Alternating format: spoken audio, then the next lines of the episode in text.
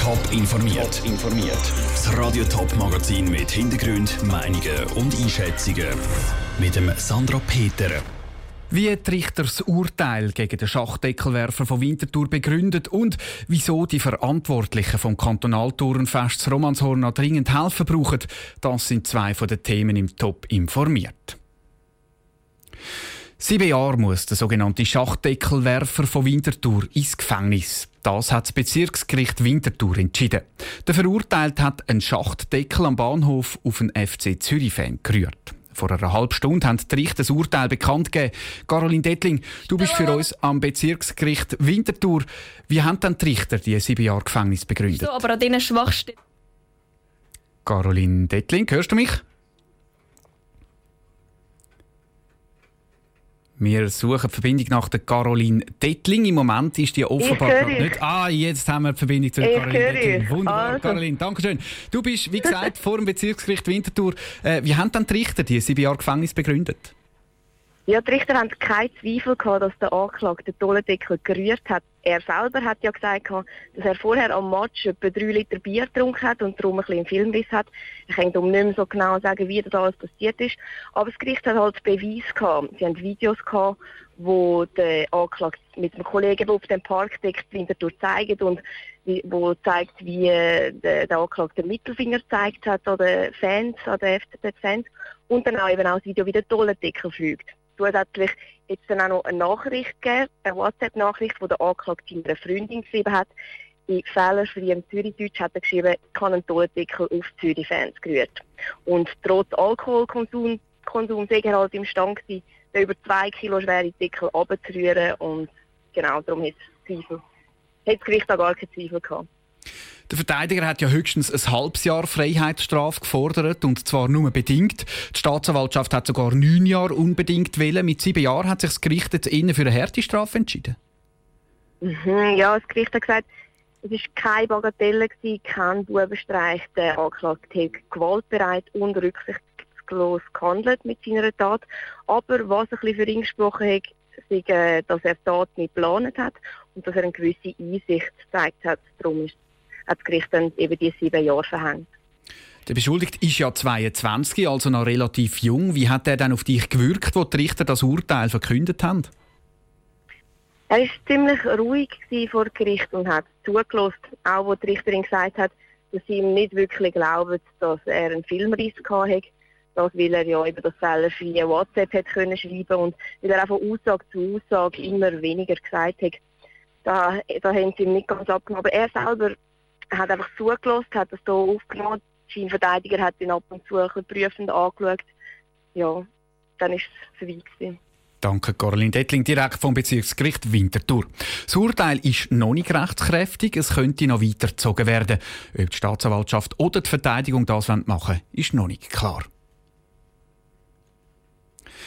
Es soll ein Volksfest werden. Die Leute sollen sich in den Armen liegen und zusammen feiern. Die Rede ist vom Thurgauer Kantonaltourenfest zu Romanshorn.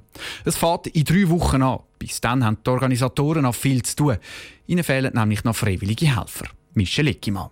7700 Turnerinnen und Turner und rund 20.000 Besucher. So viele Leute werden zu Romanshorn am Thurgauer Kantonalturnfest sein. Dass alles reibungslos läuft, müssen die freiwilligen Helfer 25.000 Stunden arbeiten.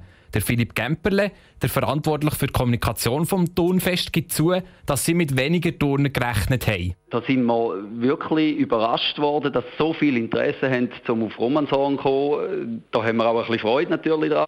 Und jetzt ist es einfach so, also wir hätten natürlich können Notbremse ziehen, aber wir sind der Meinung gewesen, und da sind wir nach wie vor, dass wir das können stemmen. Die Aufgaben der freiwilligen Helfer am Turnfest sind ganz unterschiedlich. Es fährt mit dem Aufbau von Anlagen an. Am Fest selber gibt es Reparaturarbeiten zu erledigen. Auf dem Grill müssen die Würste brätelt werden und im Rechnungsbüro die Resultate der Turner festgehalten werden. Und am Schluss muss alles auch wieder abgebaut werden. Der Großteil von allen Schichten sind gedeckt, aber es brauche noch mehr Helfer. Darum redet Philipp Gemperle im Moment mit sehr vielen Leuten. Wir sind also auch noch bei den bestehenden Helfern dran, bei denen, die vielleicht kürzere Schichten haben oder nur einzelne Schichten. Da hoffen wir, dass wir die können motivieren können, dass sie vielleicht noch ein bisschen mehr leisten und so gehen wir davon aus, dass wir da sicher auch noch eine Verbesserung anbringen. Stand jetzt geht jeder Helfer durchschnittlich 20 Stunden an Zeck für das Thurgauer Kantonalturnfest. Falls nicht mehr Helfer gefunden werden, müssten sie in die Bresche springen und mehr arbeiten. Der Beitrag von Michel Eckimann. Das Thurgauer Kantonalturnfest ist an den letzten beiden Juniwochenenden zu Romanshorn. Schweizer Casinos haben strenge Auflagen und müssen hohe Abgaben an den Staat zahlen.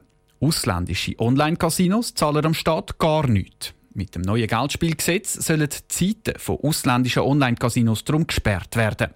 Kritiker reden von Zensur. Pro und Contra Geldspielgesetz, zusammengefasst von Franziska Poser.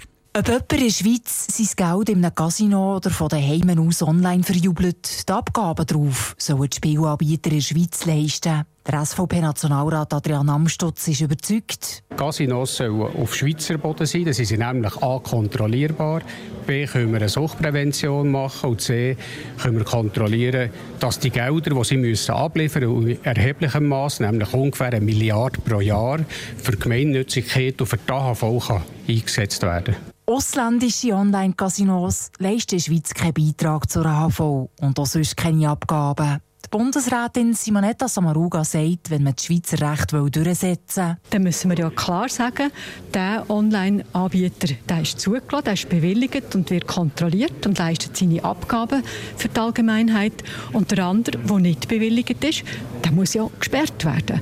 Die geplante Internetsperre war der Anstoss für die Jungpartei, um das Referendum zu greifen. Die jungen Grünliberalen zum Beispiel befürchten, dass die Internetsperre bei den Online-Casinos nur der Anfang ist der Pascal Wischach. Es ist mehr die Frage, wie es nachher weitergeht. Was sind die Möglichkeiten, die nachher der Bundesrat hat, um weitere Branchen abzuschotten, weiter auch stärker zu, äh, zensieren, als das bis jetzt äh, mit der Netzsperre vorgesehen ist, sondern das sind eigentlich für uns die Hauptgründe, um uns so stark da zu engagieren. Unterstützung bekommen die Jungparteien von den IT-Experten. Der Bernie Höneisen von Internet Society Schweiz sagt, die Netzsperre sei wirkungslos. Gerade dieses Jahr ist ein neuer Standard herausgekommen, wo man im Browser einmal muss sagen beim Firefox, er soll jetzt nicht mehr die Infrastruktur vom Provider verwenden, um die Seite zu finden, sondern irgendetwas anderes, das die Sperre nicht implementiert hat. Und dann drückt er einmal beim Installieren den Knopf und dann surft er immer an der Sperre vorbei. Ist die Netzsperre bei ausländischen Online-Casinos der Anfang der Internetzensur in der Schweiz? Oder ist es ein Mittel, für Schweizer Recht auch im Netz durchzusetzen?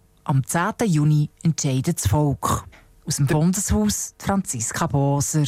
Neben dem Geldspielgesetz kommt es am 10. Juni auf nationaler Ebene auch zu der Abstimmung über die Vollgeldinitiative. Im Top-Sendegebiet gibt es viele kommunale und kantonale Vorlagen. Radio Top und toponline.ch berichten am Abstimmungssonntag ausführlich. Top informiert, auch als Podcast. Mehr Informationen gibt es auf toponline.ch.